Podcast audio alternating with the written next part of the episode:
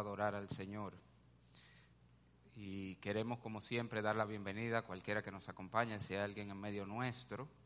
Siéntase bienvenido a adorar con nosotros. Nos gustaría que al final, si usted nos acompaña, nos visita, se acerque a nosotros, vamos a estar parados en la puerta. Eso hacemos al final del servicio cada semana.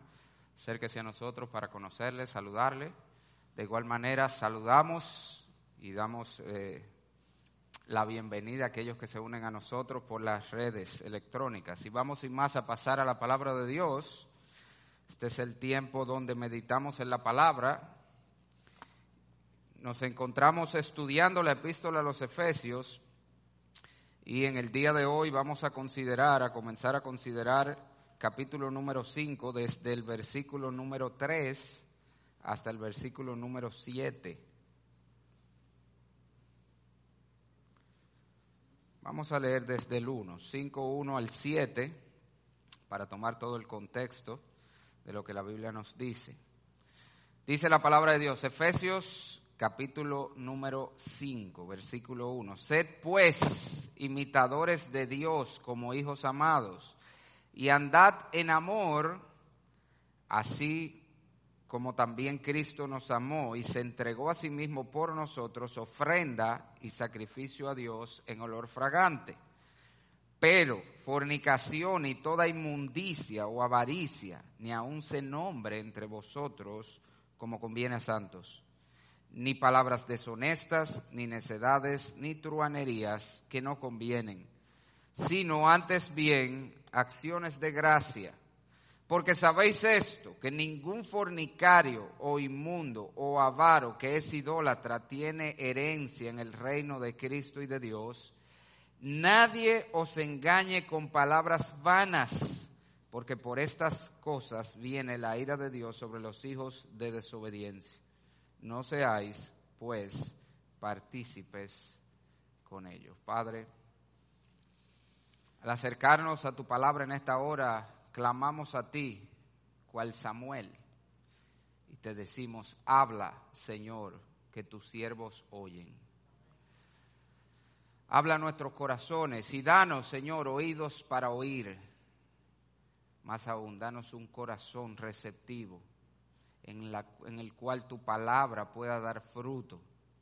Y danos la gracia para nosotros hacer lo que tú nos llamas a hacer y vivir como es digno del llamamiento que hemos recibido en Cristo. Y si hay alguien aquí sin Cristo, Señor, o que nos escucha por cualquiera de los medios que tú has destinado para que tu palabra llegue a las almas que tú has de salvar, oh Señor, que hoy pueda ser ese día de salvación. Te lo rogamos en el nombre de Jesús. Amén. La palabra de Dios constantemente nos describe la vida cristiana como una batalla.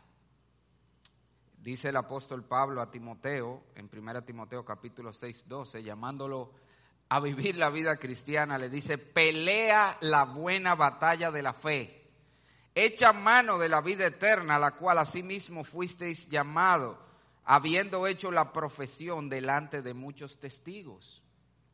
El mismo apóstol concluye su segunda epístola a Timoteo, lo que se considera su carta de despedida con estas palabras, segunda Timoteo 4:7, he peleado la buena batalla, otra vez, he acabado la carrera, he guardado la fe.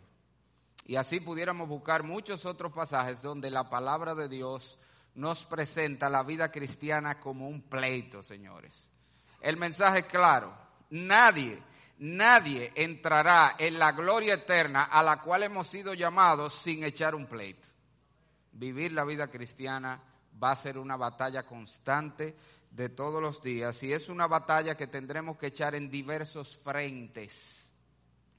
Esa es la razón por la que el apóstol Pablo, usted sabe muy bien, al final de este epístola a los Efesios, él concluye la carta con aquella famosa sección que habla de vestirnos de toda la armadura de Dios para prepararnos para precisamente la batalla que tenemos que librar todos los días. Y el problema es que nosotros solemos divorciar eso, ese pasaje de todo lo demás, pero no es así. Esa conclusión no es un nuevo tema.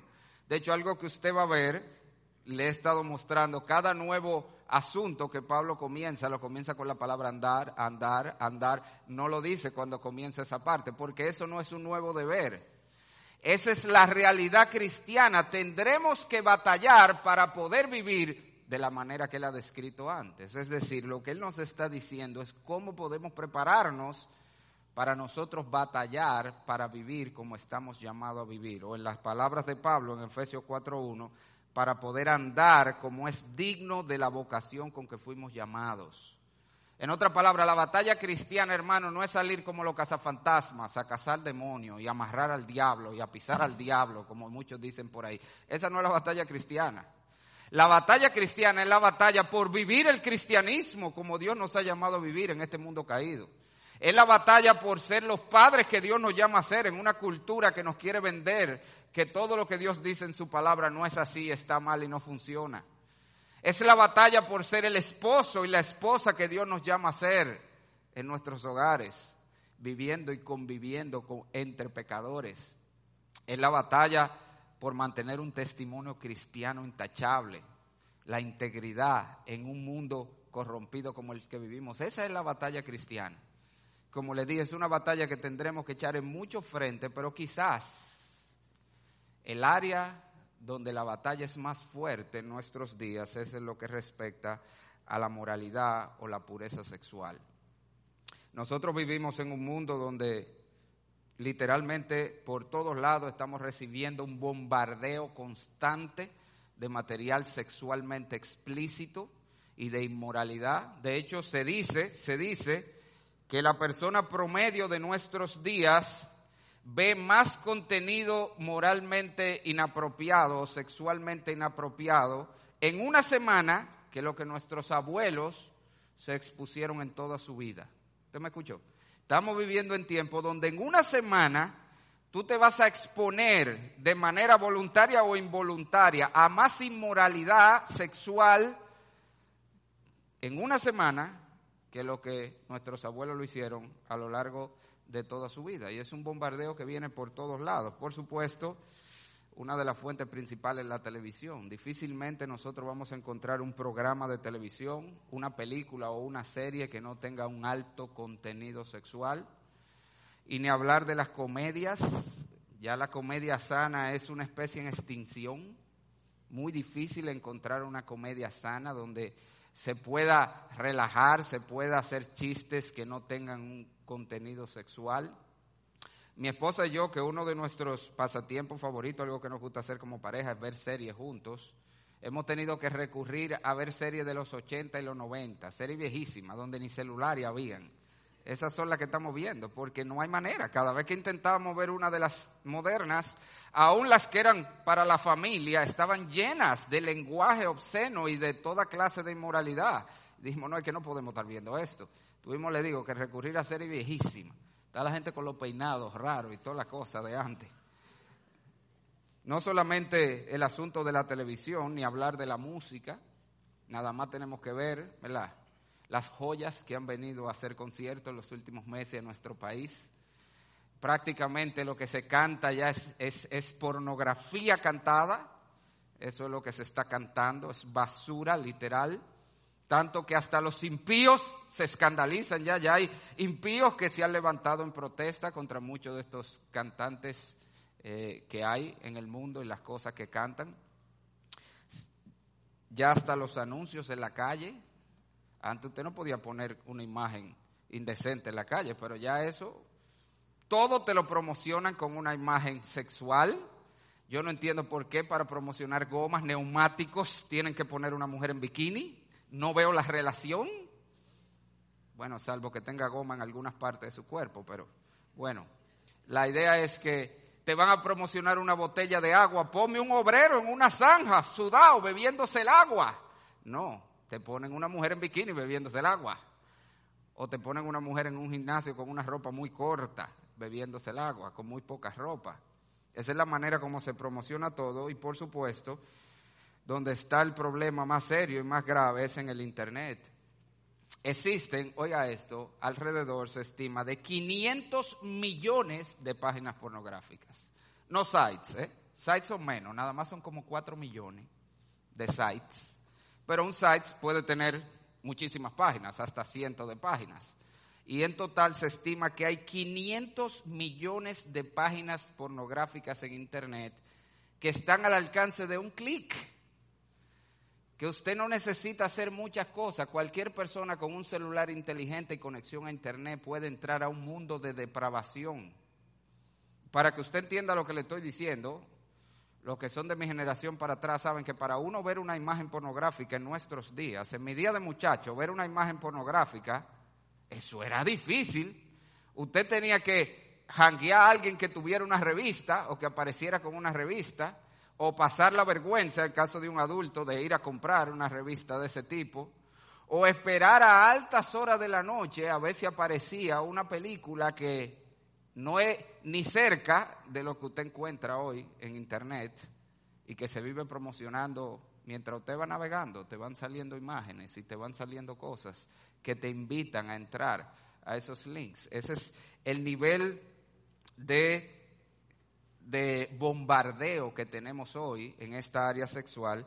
Y todo esto, por supuesto, se agrava con la normalización de la inmoralidad que se está trabajando en la sociedad, que eso se vea como normal, como bien, que eso es aceptable, eso es bueno, y todavía más el adoctrinamiento que se está haciendo en los niños desde temprana edad bajo el lema de educación sexual, la mal llamada educación sexual de hoy, que se trata simplemente de lavarle el cerebro para hacerlos creer que lo que Dios llama pecado y depravación está bien y deben perseguirlo.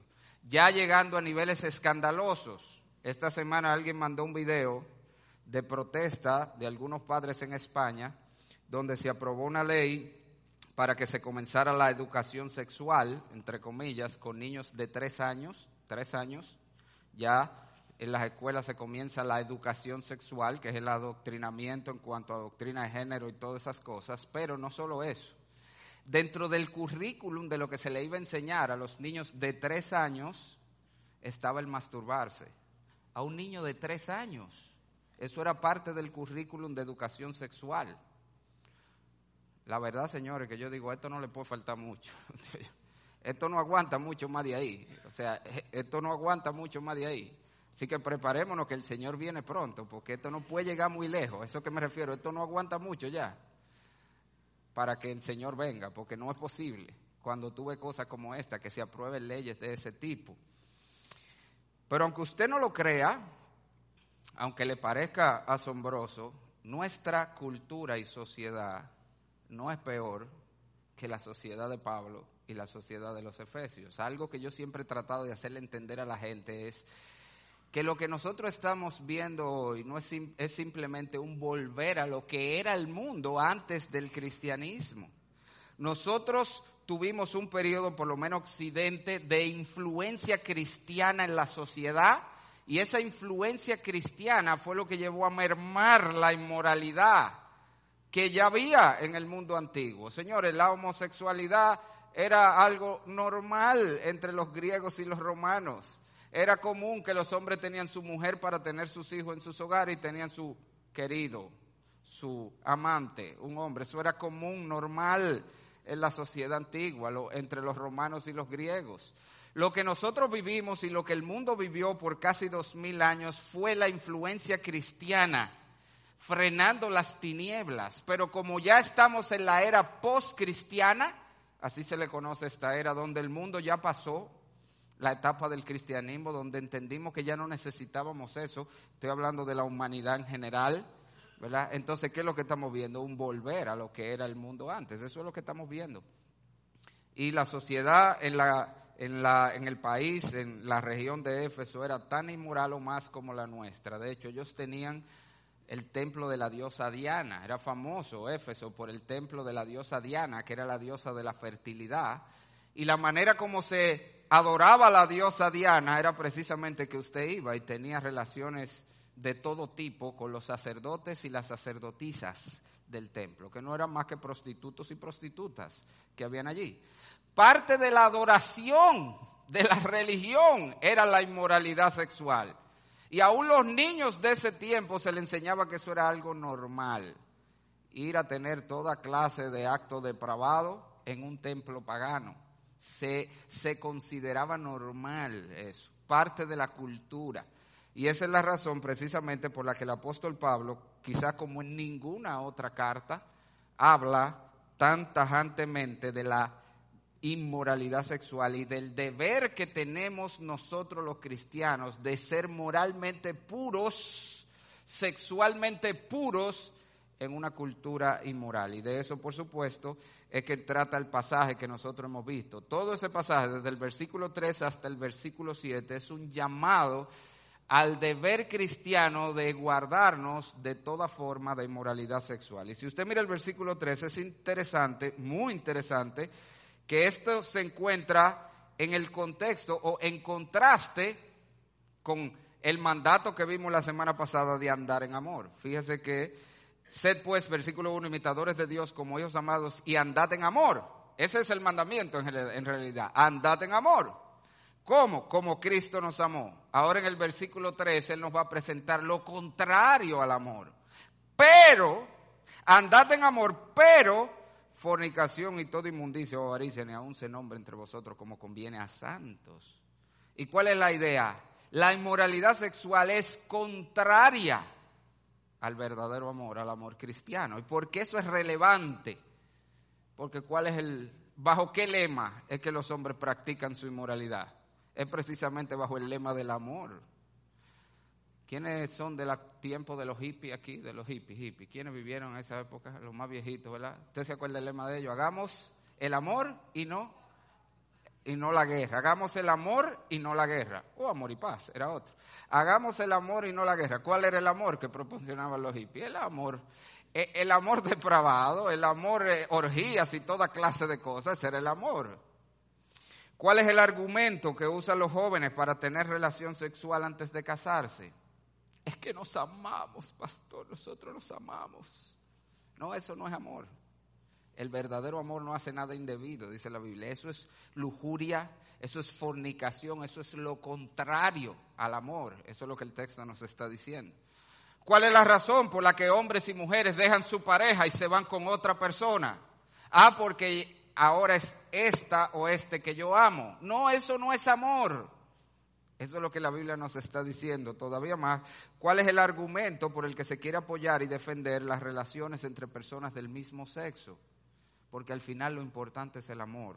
No importa si son dos hombres o dos mujeres, si se aman, debemos dejar que ellos mantengan ese tipo de relación. El lema es siempre el amor, pero la Biblia nos está diciendo, la inmoralidad sexual es lo contrario al amor. Y dado que nosotros los creyentes estamos llamados a andar en amor, entonces tenemos que erradicar nuestra vida toda forma de inmoralidad. Si usted mira el pasaje nuevamente conmigo, hay básicamente tres cosas, pudiéramos señalar más, pero tres cosas principales que Pablo nos habla sobre este deber cristiano de vivir en pureza sexual que nosotros vamos a estudiar en el texto, vamos a ver el alcance o la extensión de este deber, la razón o los argumentos que Pablo da, él nos da argumentos para batallar la inmoralidad sexual en nuestra vida. Y finalmente vamos a hablar de la estrategia. Por asuntos de tiempo, hoy solamente vamos a hablar de los dos primeros. Y para poder aprovechar esto, Señor, esto es muy relevante, como ya dije en nuestros días, así que vamos a sacarle el jugo a este pasaje. Hoy vamos a hablar de la extensión o el alcance de este deber y los argumentos bíblicos que Pablo nos da para batallar el pecado sexual en nuestra vida. Y si usted mira el texto, el pasaje nos apunta al menos a tres áreas como los cristianos debemos eliminar la inmoralidad sexual de nuestra vida. Tres áreas en las que debemos batallar la inmoralidad. Recuerde que así fue que empezamos. Hay, va a ser una batalla, hermano. Va a ser una batalla. Tenemos que batallarla en tres frentes principales. Y la primera de ellas, por supuesto, la inmoralidad sexual debe ser eliminada de nuestras acciones o nuestro comportamiento. Pablo usa aquí dos palabras que tienen que ver con actos sexuales inmorales o inmoralidad sexual de algún tipo, que son la palabra fornicación e inmundicia. Dice el pero, fornicación y toda inmundicia, o avaricia ni aún se nombre. La palabra fornicación es la palabra porneia, que es la palabra más básica en la Biblia, más amplia, más general para referirse a los pecados sexuales. De hecho, de donde viene nuestra palabra pornografía, es de esa palabra que se traduce fornicación. Y se refiere en la Biblia a la fornicación es todo acto, oiga, todo acto sexual que se realiza fuera del contexto que Dios ha establecido para la relación sexual. La relación sexual es buena, es honrosa, la diseñó Dios. Todo lo que Dios hizo es bueno. Pero es bueno cuando se mantiene en el contexto que Dios lo diseñó. ¿Cuál es ese contexto? El matrimonio. Dios diseñó la relación sexual para el matrimonio entre un hombre y una mujer que se han comprometido bajo un pacto permanecer unidos hasta que la muerte los separe. Cualquier tipo de acto, estoy haciendo énfasis en esa palabra, o comportamiento sexual fuera del contexto del matrimonio es fornicación. Eso es muy amplio. Eso incluye, por supuesto, el adulterio o la relación sexual extramarital, casado con otra persona que no es su pareja. Por eso el Señor dice, la famosa cláusula de excepción de Mateo, que salvo en caso de fornicación, el que se separa de su pareja y se casa con otro adultera. Y a lo que se refiere con fornicación allí es precisamente al adulterio, salvo en caso de fornicación, refiriéndose al adulterio, a la relación extramarital. También fornicación es cualquier tipo de acto sexual, no solamente fuera una persona casada con otro, sino extramarital, sin estar casado. Cualquier tipo de acto sexual en una persona no casada es fornicación y eso incluye la autogratificación sexual. La autogratificación sexual es fornicación. El gratificarte a ti mismo frente a un televisor o una computadora o un celular, eso es fornicación. Dios no diseñó el sexo para el uso personal, sino para hacer el regalo que comparten dos personas que han unido su vida en matrimonio. Así que la autogratificación es inmoralidad y de la misma manera cualquier tipo de contacto físico, oiga, cualquier tipo de contacto físico de índole sexual entre dos personas no casadas. Le estoy haciendo énfasis en cualquiera porque yo no sé por qué los jóvenes creen que, yo me, que el noviazgo es una licencia para etrujarse y para besuquearse y para manosearse. ¿Quién le dijo a usted eso? ¿Quién le dijo que eso le da ese tipo de derecho? El cuerpo de una mujer solo le pertenece a su marido, dice la Biblia. Y, de del hombre solo le pertenece a su mujer. Hasta que usted no está casado, usted no tiene licencia ni permiso para manosear a otra persona. Ni etrujarse con otra persona. Eso es fornicación también. Un autor, de hecho, define la fornicación como el sexo y todo lo que conduce a él fuera del matrimonio. Eso es fornicación. El sexo y todo lo que conduce a él. El foreplay, eso es también fornicación. Todo lo relacionado, todo tipo de acto sexual, contacto físico sexual fuera del matrimonio es fornicación. Y Pablo dice eso debe ser eliminado del pueblo de Dios. No solamente eso, si miramos el texto, Pablo nos dice, pero fornicación y toda, toda, son muchos tipos, toda inmundicia.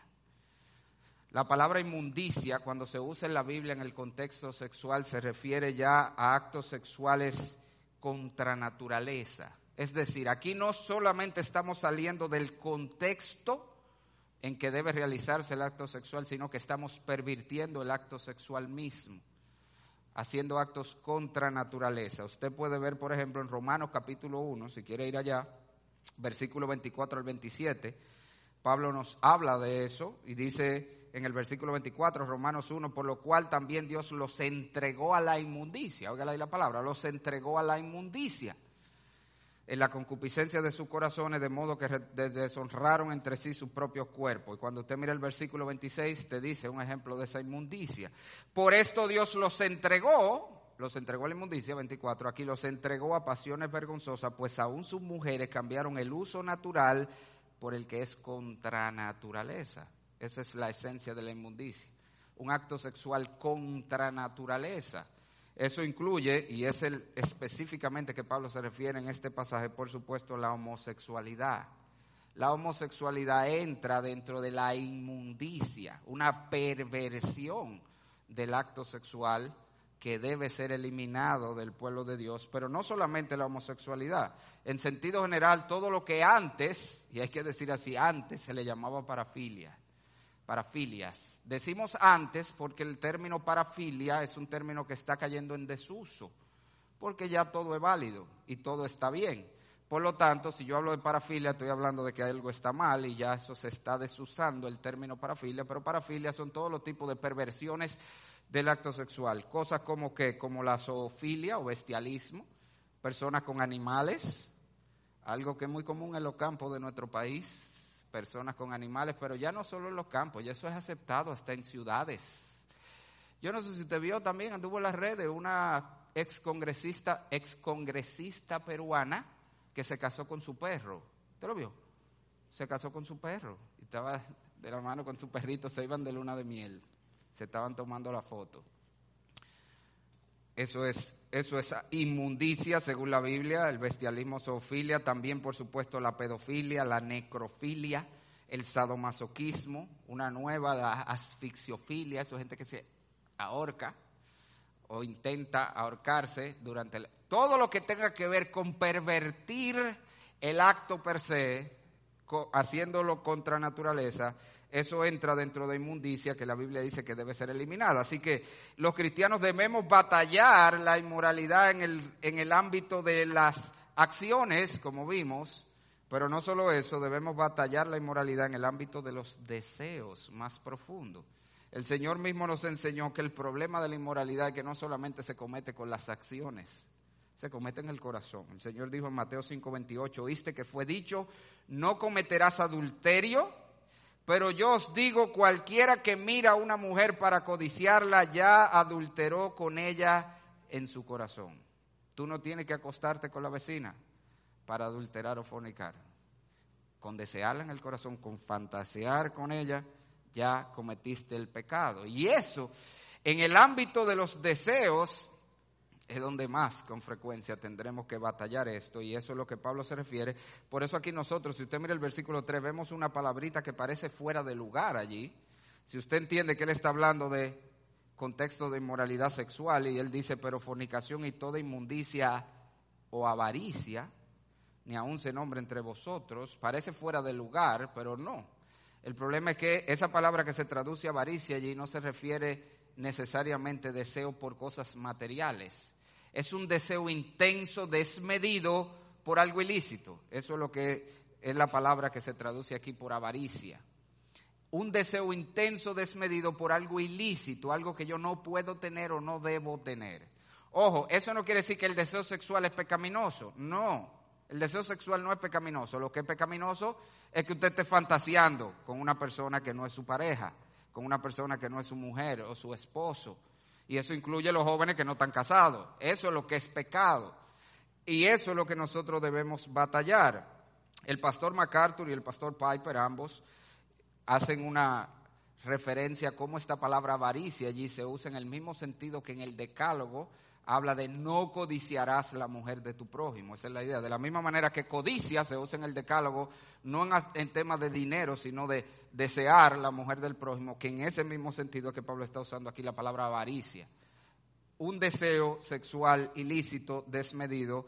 Y eso, en la generalidad de los casos, en los hombres, por supuesto, está el ver, el desear tener. Pero déjeme decirle a las hermanas, la inmoralidad sexual en los deseos en la mujer se ve más desde la otra perspectiva. Ella quiere ser el objeto sexual. Ella quiere que la vean, que la deseen. Y por eso con frecuencia, con frecuencia, no voy a decir que es en todos los casos así, pero con frecuencia se viste como se viste. No es verdad que usted se viste porque esa es la ropa que me gusta, no, porque usted quiere que la vean. Porque tú quieres que tu cuerpo se marque para que cuando tú pases, tú ser el objeto del deseo. Ese es un deseo inmoral que debe ser batallado en la mujer cristiana, ese deseo de ser el objeto de atracción de los hombres en el ámbito sexual. Y por más que a mí me quieran vender, no me diga que un pantalón que te está provocando isquemia en las piernas porque, porque no te llega la sangre de lo apretado que está es cómodo. No me diga eso, por favor. Tú no te lo pones porque es cómodo. Tú te lo pones porque sabes que cuando te lo pones te va a mirar todo el mundo y eso es lo que tú quieres. Esa es la lujuria de tu corazón que debes batallar. Dice la Biblia, ese deseo de ser el foco de atracción de los hombres en el ámbito sexual. Pero si miramos el texto nuevamente, no solamente nos dice que debemos batallar la inmoralidad en, en la esfera de las acciones, en la esfera de los deseos, sino que nos dice que debemos batallar la inmoralidad en nuestro hablar. Y a eso se refiere el apóstol Pablo cuando menciona allí una serie de palabras que tampoco a nosotros nos hacen mucho sentido en, nuestra traducción, el versículo 4. Usted sabe que la Biblia dice que de la abundancia del corazón habla la boca. Tú sabes, si hay moralidad en tu corazón? Por lo que hablas, por lo que dices, si te sale, entonces ya tú sabes que hay un problema de inmoralidad que debemos batallar. Y Pablo aquí usa posiblemente las tres maneras como la inmoralidad sale en nuestro hablar.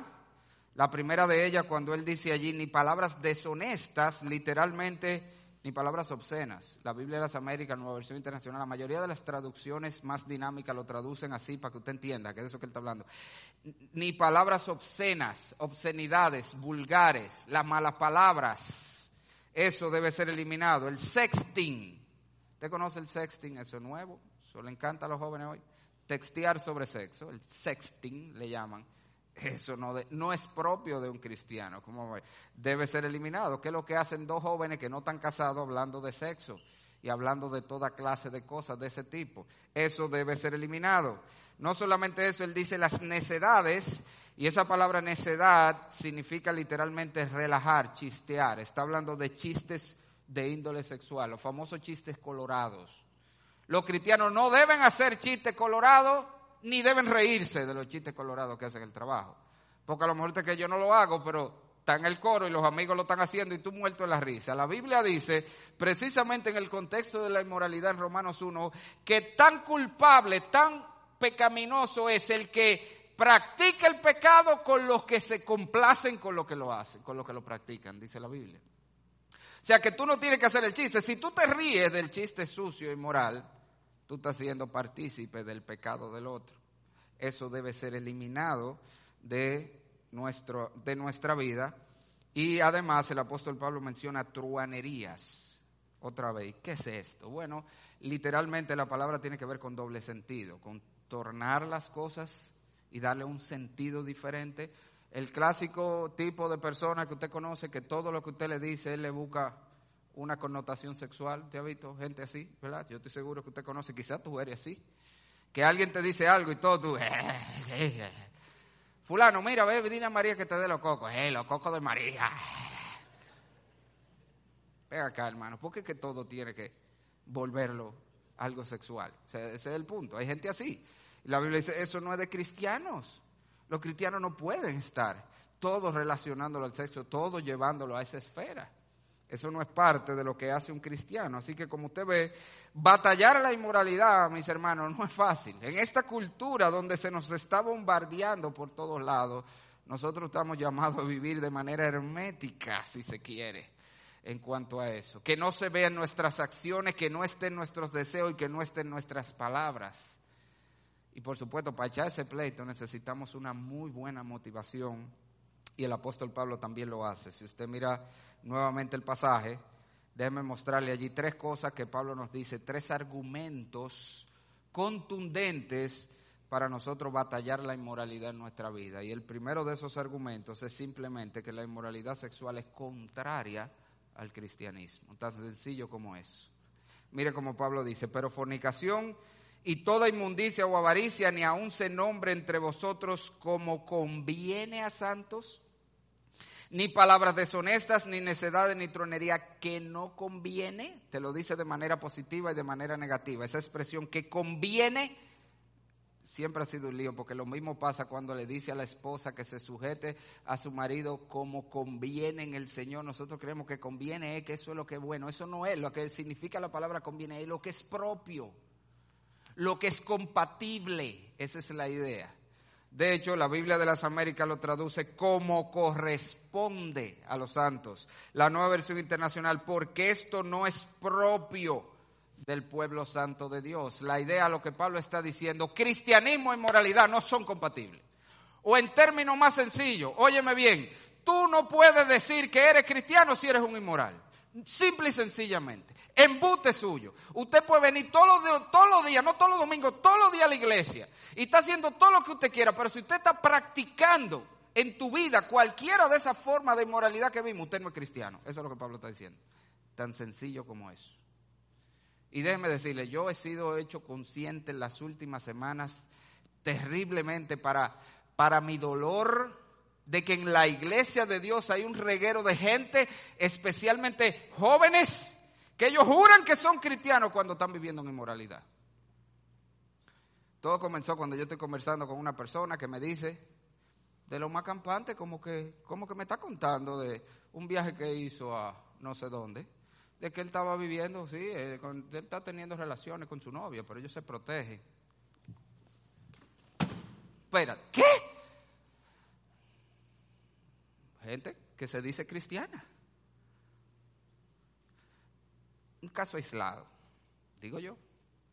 Después viene una muchacha de nuestra iglesia y me dice, pastor, hay un muchacho de otra congregación que se acercó a mí diciendo que estaba interesado en mí, pero me dijo algo que me preocupó, yo no sé, yo vengo a preguntarle a usted, ella es nueva creyente, porque él me dijo, mira, yo estoy interesado en una relación contigo, pero hay un problemita, y es que yo no puedo esperar a casarme para tener relaciones. O sea que podemos entrar en una relación de novios, pero ya tú sabes que nosotros vamos a tener relaciones. Y yo dije, ¿el qué? oye, córrele como el diablo a la cruz, como decía la gente de antes aquí lo viejo. Porque eso es un impiazo. Y ese muchacho es miembro de una iglesia y él jura que es cristiano y esa es su mentalidad. Pero otra vez digo yo, eso es un caso aislado. Pero como estoy turbado con eso, se lo comento a mi mujer, le digo, oye, me, he topado con estos dos casos. ¿Cómo es que hay jóvenes en la iglesia que creen que son cristianos y están viviendo en inmoralidad? Y me dice Aduey, ah, pero tú crees que eso es raro. Pero el colegio hay muchísimos muchachos que ellos juran que son cristianos, ellos dicen que eso no es nada, tener relaciones antes de casarse. Y yo dije, ¿el qué? Pero otra vez yo dije, es que esos muchachos del colegio son locos, la mayoría. Yo, yo daba de capilla en el colegio, esos muchachos son toda la mayoría locos. Yo fui a un campamento recientemente, hace un par de semanas, de jóvenes adultos de 18 a 35 años Jóvenes, eran 250 jóvenes de 20 iglesias de este país, de los cuales la gran mayoría se consideraba cristiano y se abrió un, yo no sabía que eso existía, una página donde tú puedes crear para que se hagan preguntas anónimas relacionadas a un tema y nada más los que tienen acceso pueden verla. Señores, yo quedé, ahí fue que ya de verdad yo yo dije, no, esto, aquí hay un problema serio. Porque dentro de esos jóvenes adultos, que ya no son locos, muchachos, inmaduros, con problemas del colegio, jóvenes adultos, una cantidad enorme de preguntas donde la pregunta no tenía que ver con su inmoralidad, sino que ellos la daban como algo que no tenía problemas. Era la pregunta como, mire, mi novio y yo estamos teniendo relaciones yo tengo miedo de quedar embarazada, pero él no quiere casarse. Él dice que no estamos listos. ¿Qué usted cree que yo puedo hacer para que él se case conmigo? O sea, usted está viendo, eh, eh, la inmoralidad no es el problema aquí, el problema es que él no quiere casarse. Ese es un ejemplo. Así había más de 20 preguntas. Y yo dije, pero ¿qué es lo que está pasando? Óyeme bien, óyeme bien, óyeme bien, óyeme bien. Si tú estás practicando la inmoralidad, tú eres un impío. El cristiano, el cristiano puede caer en el pecado sexual. Puede caer en un acto de inmoralidad, pero no vive, no practica con libertad la inmoralidad. Eso es lo que Pablo está diciendo. Eso es incompatible. Tú no puedes llamarte cristiano y estar practicando la inmoralidad en tu vida, en ninguna de sus formas. El verdadero cristiano está batallando la inmoralidad. ¿Tú me oíste? Eso quiere decir que sí, tú puedes caer. Y puede que sea una lucha, pero tú la estás peleando. Eso es lo que hacen los cristianos. Pelean. Como vamos a ver la semana que viene, al punto de que si tiene que cortarse la mano, se la va a cortar. Porque eso es lo que hace un cristiano. Él va a batallar la inmoralidad. Pero si tú puedes entregarte libremente, y creer como no. Porque mire, lo que pasa, el Señor todo lo perdona. Además, usted sabe que la salvación no se pierde. Eso es verdad. La salvación de los cristianos no se pierde. De los cristianos. Pero ¿qué es lo que Pablo nos está diciendo aquí? Que si tú estás practicando la inmoralidad, tú no eres cristiano. Tú no eres cristiano, aunque esté aquí sentado, aunque venga a la iglesia aunque haga todas las cosas que tú hagas, no eres cristiano. Y porque no eres cristiano, créeme, con la autoridad de esta, tú vas camino al infierno. Y eso es lo que Pablo nos dice en segundo lugar. Míralo aquí en el texto, que no me lo estoy inventando yo, míralo aquí. Mire lo que el apóstol Pablo dice en el versículo 5. Porque sabéis esto. Este es su segundo argumento. ¿Por qué tú debes batallar la inmoralidad? Porque tú no puedes decir que eres cristiano si estás practicando la inmoralidad, si no estás batallando la inmoralidad en tu vida. Pero en segundo lugar, porque sabéis esto, entiende bien esto, tenlo claro, anótalo, subrayalo, escríbetelo en grande y ponlo en el vidrio de tu baño que tú lo veas todos los días. Que ningún, ¿cuánto? Cero Ninguno, ningún fornicario o inmundo o avaro que es idólatra tiene herencia en el reino de Cristo y de Dios.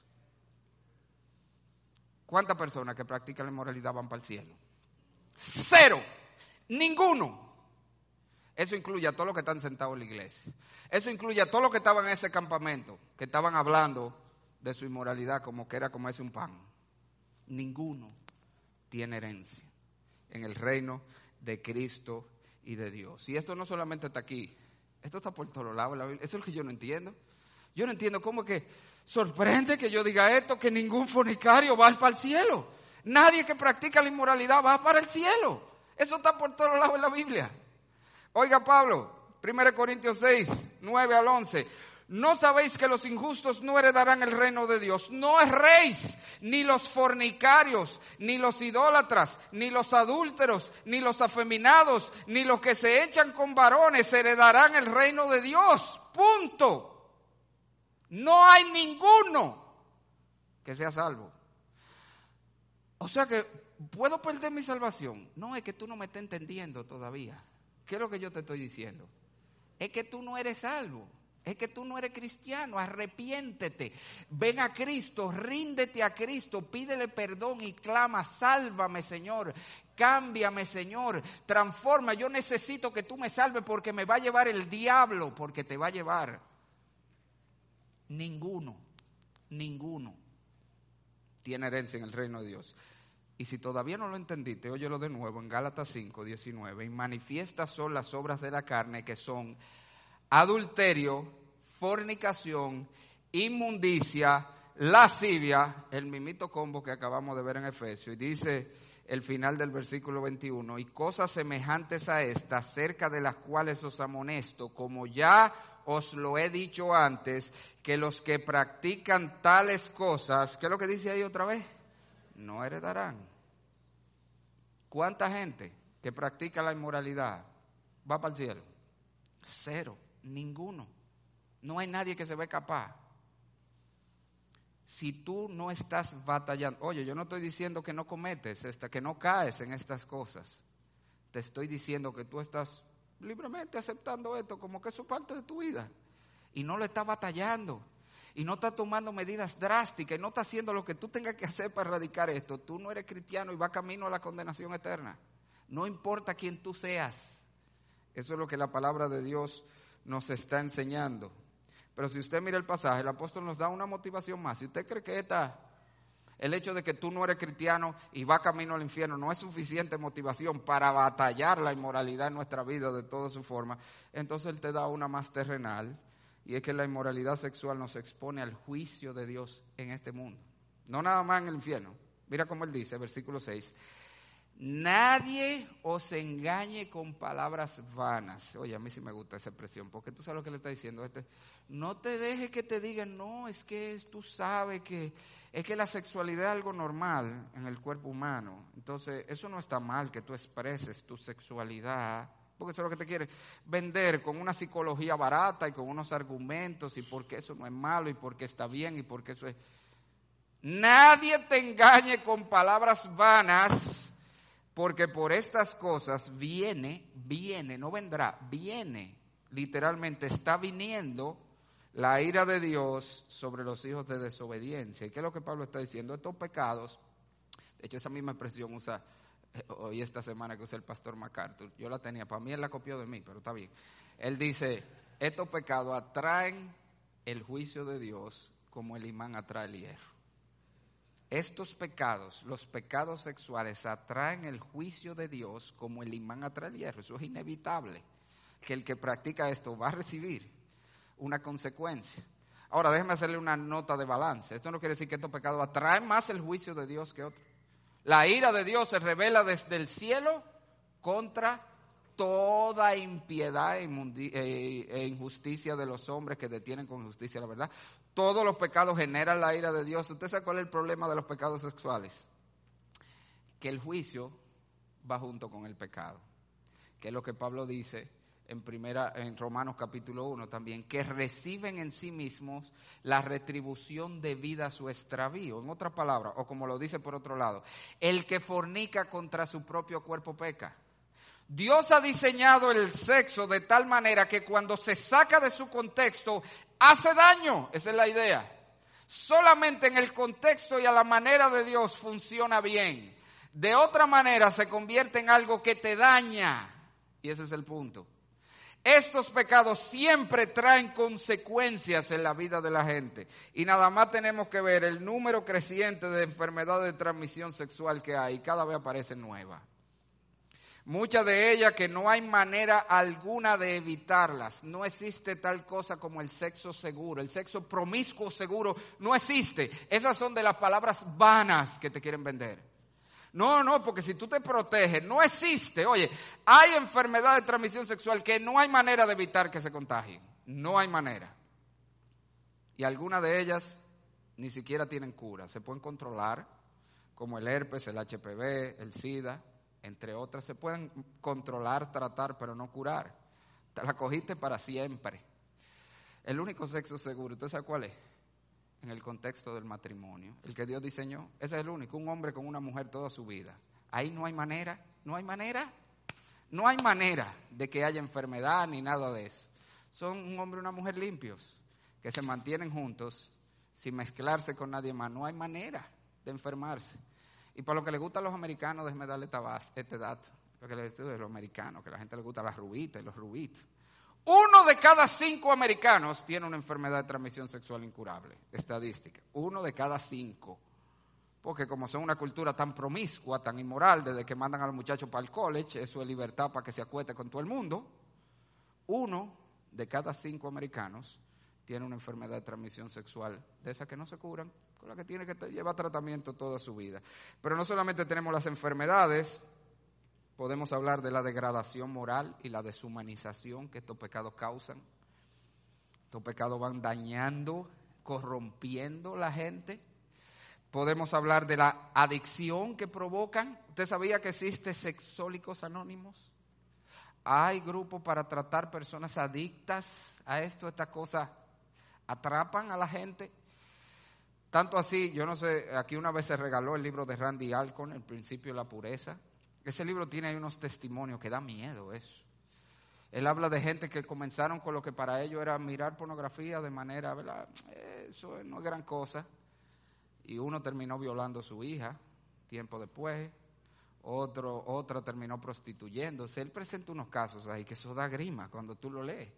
Pero es que ese es el problema con estos pecados. Van arropando, dañando a la gente, atrapando a la gente Podemos hablar de la incapacidad que provoca cuando una gente ha sido dañada por estos pecados para poder ser satisfecho en una relación como Dios la diseñó. Y señores, mire, yo he visto eso en el salón de consejería, personas que ya están dañadas, que ellos lo admiten, es que yo no puedo ya, yo no puedo ser satisfecho con el diseño normal, porque fue tanta la basura en la que yo me metí que no hay manera, por supuesto.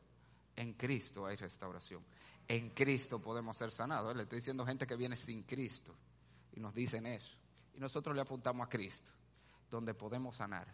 Pero aún así es un proceso. Es un proceso. Salir de ese lugar donde está, donde ya no hay manera de que lo que es el diseño de Dios sea suficiente. Por cómo se han dañado en el pecado. Podemos hablar de la sensación de suciedad y vergüenza, de la vergüenza cuando el pecado sale a la luz, porque esa es la cortina de humo de que nadie lo va a saber. Señores, ¿qué es lo que no se sabe en esta vida? Los jóvenes que creen que no, mis papás no van a saber que yo veo pornografía, olvídate de eso, que te encuentran en algún momento. En algún momento dejaste la página abierta o ellos entraron a tu habitación y te vieron. No, nadie va a saber de mi adulterio. Eso crees tú que nadie va a saber. Todo se sabe en esta vida. Todo se sabe. El Señor dijo, lo que tú dices en secreto en los oídos, se va a gritar desde las azoteas. No hay nada oculto que no vaya a salir. se va a exponer y va a venir la vergüenza. Podemos hablar de la ruptura familiar que estos pecados traen, cómo dañan la familia, los matrimonios. Y fíjese que todo aquí yo le estoy hablando de lo que son consecuencias naturales de estos pecados. Pero si tú eres cristiano de verdad, si tú de verdad eres cristiano y están pensando, y están pensando jugar con estos pecados, créeme que hay un Dios en los cielos que ha prometido salvar a lo, a lo suyo y Dios se va a encargar de frenarte. Oíste. Si tú estás practicando estos pecados y no pasa nada en tu vida, eso es muy sencillo. ¿Cuál es el diagnóstico? Usted es impío y ya.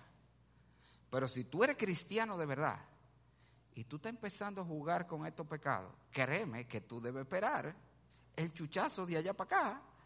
¿Por qué? Porque Dios, gloria a Dios, que Dios no va a dejar que tú te pierdas y Dios va a hacer lo que tenga que hacer para salvarte. Si Dios decidió salvarte, Él te va a salvar aunque sea cocotazo, como yo le digo a la gente.